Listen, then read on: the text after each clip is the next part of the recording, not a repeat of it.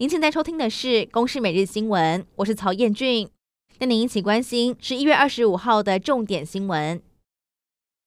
原定十二月初要率团访台的美国环保署长惠勒宣布行程取消延期，有外媒报道是因为旅程花费引发顾虑。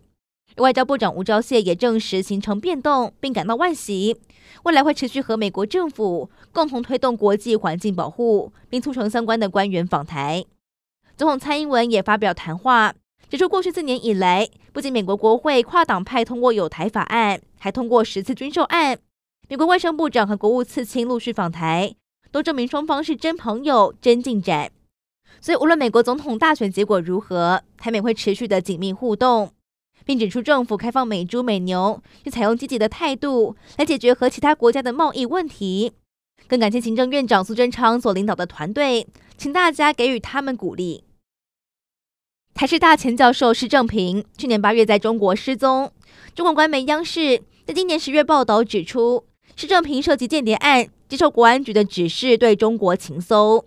根据报道指出，施正平从二零零五年到二零一八年，以学者身份前往中国搜集情报，内容涉及政治、经济、两岸关系、政策法规，并以刺探和金钱收买的方式获取“一带一路”和亚太战略等资讯。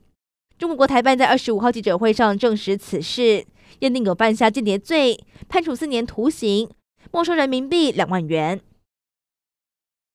国内新冠肺炎疫情。指挥中心宣布新增五例境外移入确诊，分别从印尼和菲律宾入境。而指挥中心在先前透露，台湾至少可以从 COVAX 平台取得四百六十万剂的新冠疫苗货量。如果 COVAX 守信的话，可望在明年第一季开打，还将利用和药厂直接接洽以及国产疫苗研发。有专家建议，政府应该拿出好价格，尽力争取获得疫苗来保护国人健康。彰化达德商工有十二名学生在上星期施打流感疫苗，结果出现身体不适，其中有五人就医。卫生局指出，目前还有四个人住院观察当中。水情吃紧，旱灾中央灾害应变中心召开第三次工作汇报。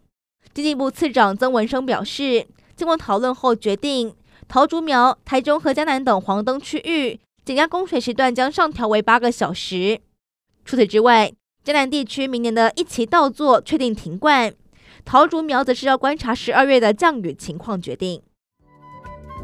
以上内容由公视新闻制作，感谢您的收听。